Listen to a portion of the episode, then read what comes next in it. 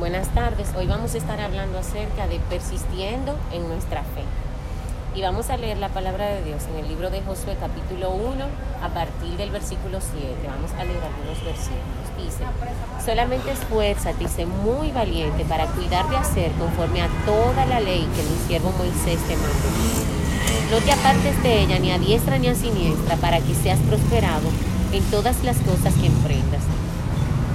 Nosotros sabemos que Dios había elegido al pueblo de Israel como una nación para poner en alto el nombre del Señor en todo el planeta. En el mundo antiguo las personas eran politeístas, tenían múltiples dioses y por eso el pueblo de Israel es eh, apartado para Dios y ellos se conocen a nivel ya entre el Medio Oriente como un país monoteísta que cree en un solo Dios y sabemos que duran 400 años cautivos en Egipto y Dios le había dado una promesa a su padre, eh, el patriarca Abraham, le había dicho que después de los 400 años él iba a sacar al pueblo de Dios con mano fuerte y brazo extendido.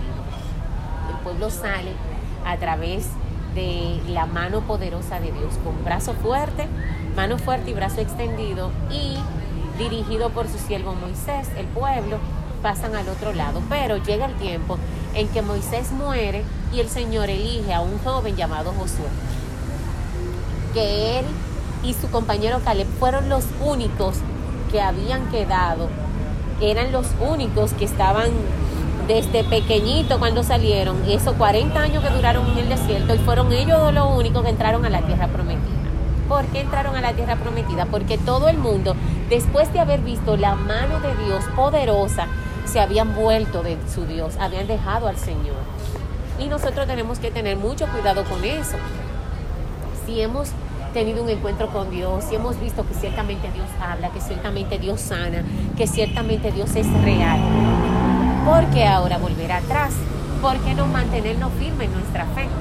Y el Señor eh, toma a Josué y le dice, mira Josué, ya mi siervo eh, Moisés murió, ahora yo te he elegido a ti para que tú pases al otro lado, porque tú eres quien le vas a repartir esta tierra que yo prometí Abraham, Isaac y Jacob, tú se la vas a repartir a su descendencia.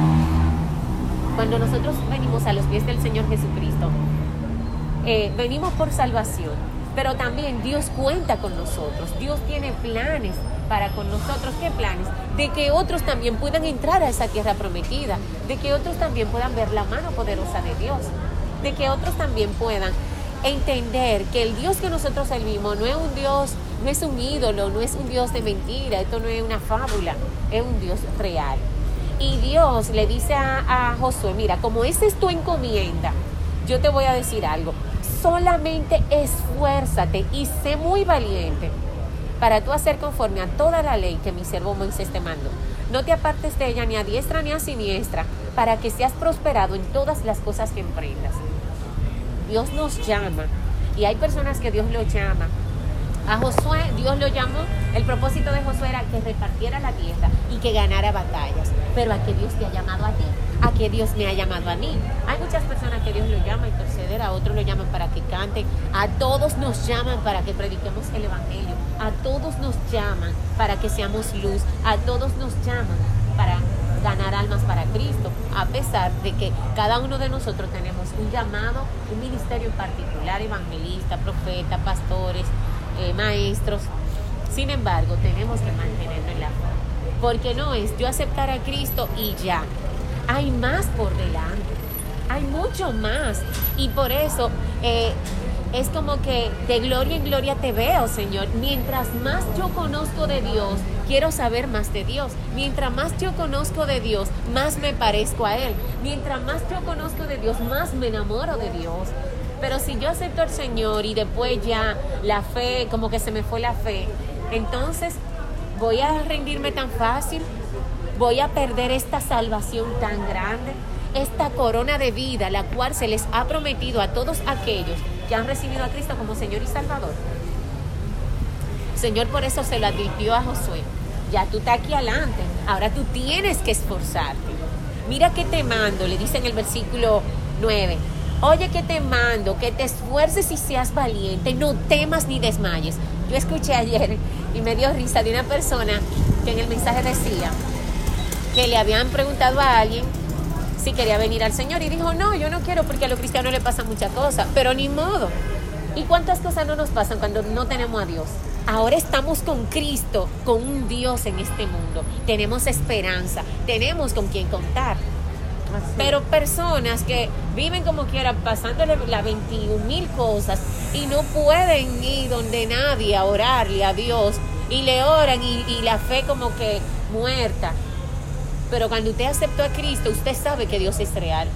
No porque simplemente lo sabe, porque posiblemente lo sabíamos antes de aceptar a Cristo. Lo que pasa es que ahora el Espíritu de Dios que está dentro de nuestro cuerpo nos da esa convicción, nos da esa certeza, nos da una fortaleza, nos da la paz, nos da el gozo, nos da estrategias para pelear nuestras batallas.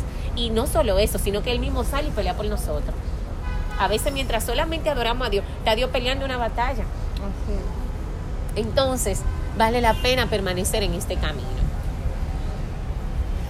Te mando que te esfuerces y seas valiente, no temas ni desmayes, porque yo, Jehová tu Dios, estaré contigo a donde quiera que vayas. Venir a Cristo no significa que usted no va a tener batallas.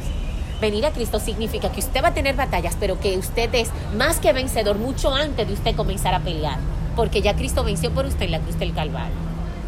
Venir a Cristo significa que usted tiene un galardón, de que ya Dios vio la gloria tuya conjuntamente con Cristo y ni siquiera el Señor ha venido a establecer su reino ya en el mundo de manera definitiva. Venir a Cristo es ver las cosas que no se ven como si fuesen.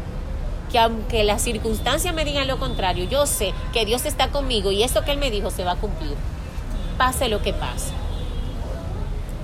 Otra persona que Dios le habló acerca de mantenerse persistiendo en su fe fue a Timoteo. Timoteo fue hijo de una mujer llamada Eunice, una mujer judía, pero el padre de Timoteo era griego. Y su abuela, Loida, había inculcado en esa mujer Eunice el temor a Dios y Eunice lo traspasó a su hijo. Y este muchacho crece y es un jovencito ya y comienza a escuchar de Dios y recibe a Cristo como Señor y Salvador. Y orando por él, el Señor le ministró de una vez y lo llamaron aparte para ser pastor y evangelista. Y Pablo deja a Timoteo en una de las iglesias más fuertes, que era la iglesia de Éfeso, y lo dejan como pastor joven, porque es que no importa tu edad, no importa tu estatus, Dios tiene también para todos. Y el Señor le da una palabra a Timoteo a través de Pablo y le dice, pelea la buena batalla de la fe, echa mano de la vida eterna, no nos conformemos. Vamos a asir a quien nos hació primero, vamos a agarrar al que nos había llamado, vamos a echar mano de esta salvación. Tenemos que pelearlo. Yo no me puedo llevar del desánimo, ay, tú sí vas a la misma clase, o tú sí vas a la iglesia, ay, hombre, este grupo de viejos, aburrido, y todos mis amigos escribiéndome, mira, hay un bonche, hay un can. Bueno, hay cosas que son un gozo temporal, pero hay otros gozos que son eternos. Hay momentos en esta tierra, pero con el Señor, en medio hasta de una dificultad, usted va a contar con Dios y va a tener el gozo del Espíritu Santo de Dios porque aún en medio de la angustia, decía el gozo de Jehová es mi fortaleza. Y por esta razón, Pablo se lo aconsejaba a Timoteo, tú eres joven, pero no te desvíes, no te desenfoques, Timoteo, echa mano de la vida eterna, a lo cual fuiste llamado, habiendo hecho profesión delante de muchos testigos. Por eso te mando delante de Dios que da vida a todas las cosas y de Jesucristo que dio testimonio de la buena profesión delante de Poncio Pilato, que guardes el mandamiento sin mácula ni reprensión. ¿Hasta cuándo? ¿Hasta ahorita? ¿Hasta mañana? ¿Por dos años? No. Hasta la aparición de nuestro Señor Jesucristo, la cual a su tiempo mostrará al bienaventurado y solo soberano Dios, Rey de Reyes y Señor de Señores. La Biblia dice que Cristo va a venir Cristo un día va a venir. Y dice la palabra de Dios que aquellos que aceptaron a Cristo como Señor y Salvador, si estamos vivos para esa fecha, no vamos a ver muerte, seremos arrebatados juntamente con Cristo. Y aquellos que estén con el Señor vivirán para siempre con Él y vendrán de allá para acá a reinar, porque ya Dios dijo que serían reyes y sacerdotes para Dios y que iban a gobernar juntamente con el Señor Jesucristo. Entonces vale la pena mantenernos firmes en esa fe. Vale la pena pelear la buena batalla. ¿Contra qué? Contra mi carne, contra Satanás y contra el mundo. A Josué le pasó que el Señor le dice, mira, vete y derriben a Jericó. Y ustedes van, la estrategia de guerra que le doy es que ustedes van en obediencia a darle siete vueltas, marcando territorio en el mundo espiritual. Y le dan las siete vueltas. Y al cabo de las siete días, dándole las siete vueltas, cuando llega los siete días, le dan siete vueltas a la ciudad, porque cada día durante seis días era una vuelta a la ciudad. Y al número siete le dieron siete vueltas y yo me imagino todo el mundo en la muralla, en Jericó, mirando, y esto loco. Porque hay cosas que nosotros hacemos que eso es lo que dicen, y esto loco.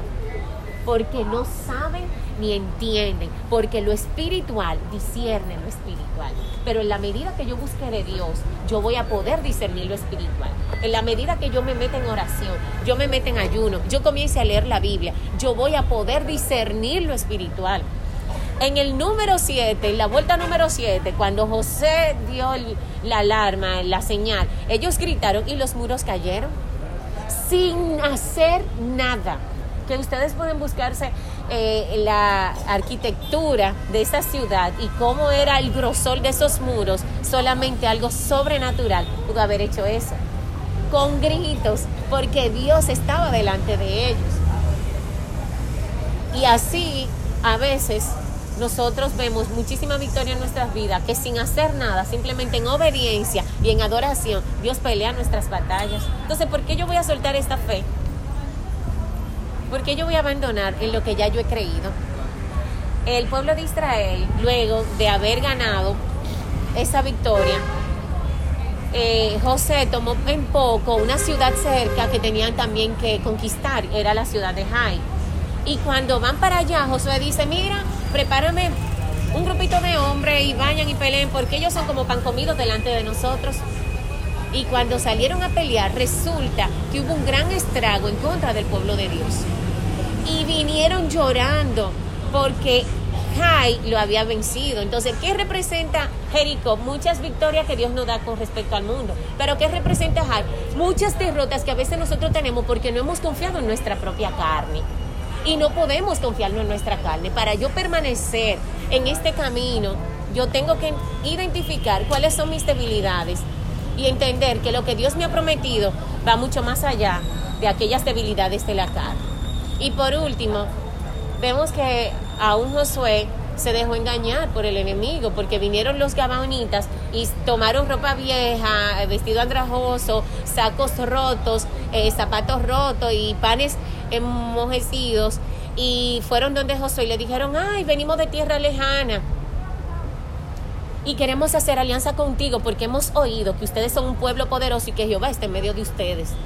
Y ellos y dijo Josué, ¿y qué ustedes opinan, príncipe? Claro, ellos son gente que viven lejísimo, vamos a hacer alianza. Hicieron alianza. Y el Señor habló y le dijo, ¿por qué hicieron alianza con ellos? Hicieron alianza sin consultar a Dios. Entonces, para yo permanecer en este camino y no dejarme engañar, yo tengo que tomar decisiones en oración yo tengo que hablar con Dios. Si es una debilidad como con la ciudad de Jai, Señor, ¿qué tú opinas? Señor, dame estrategia, Señor, heme aquí. Si es porque algún amigo me está invitando a cosas que ya Dios lo ha quitado de mi vida, deténgase, no se deje engañar, vaya en oración. Y el pueblo tuvo a los gabaonitas en medio de ellos por todo el tiempo y lo tomaron como sirvientes. Pero asimismo utilizan el enemigo estrategias para engañarnos. Pero el Señor nos dice en esta tarde, pelea la buena batalla. No perdáis pues vuestra confianza que tiene grande galardón, porque es necesaria la paciencia para que habiendo hecho la voluntad de Dios, obtengamos la promesa. Usted aceptó a Cristo, pero no es que no es que ya usted tiene la corona, usted tiene que pelear la batalla. Pero Dios está contigo. Sin fuerza, Dios te dice hoy que él da fuerza al que no tiene ninguna.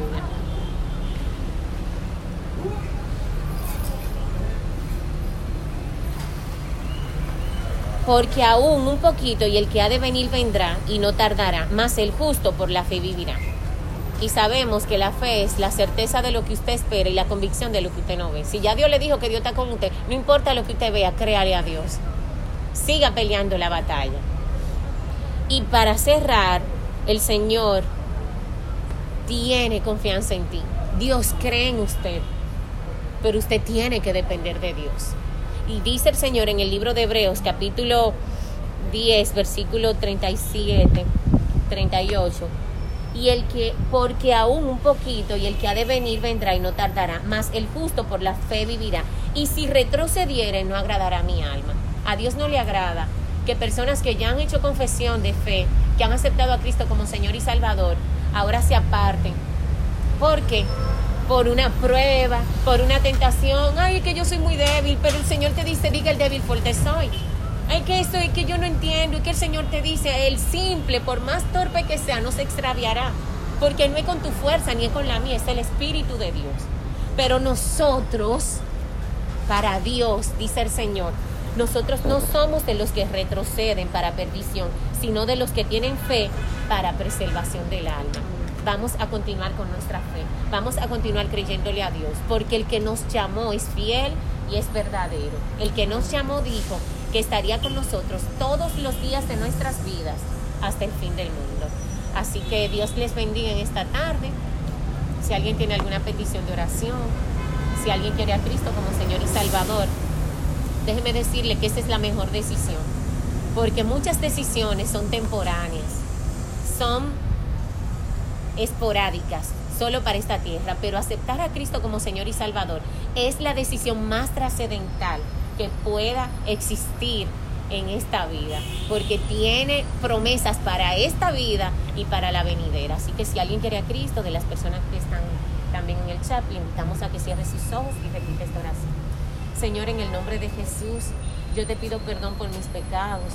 Yo te suplico, Señor, que borre, Señor, todo toda mi lista de pecados y que escribas en tu libro de vida mi nombre, que jamás se ha borrado. Que tú me revistas con cada una de las armaduras de tu Espíritu Santo y me mantengas firme hasta el día de tu venida. Muchas gracias, Señor, en el nombre de Jesús. Amén. Y a ti, Satanás, te digo que tú no eres mi amo, tú no eres mi dueño. Yo rompo contigo porque a partir de hoy yo decido seguir a Cristo. En el nombre de Jesús.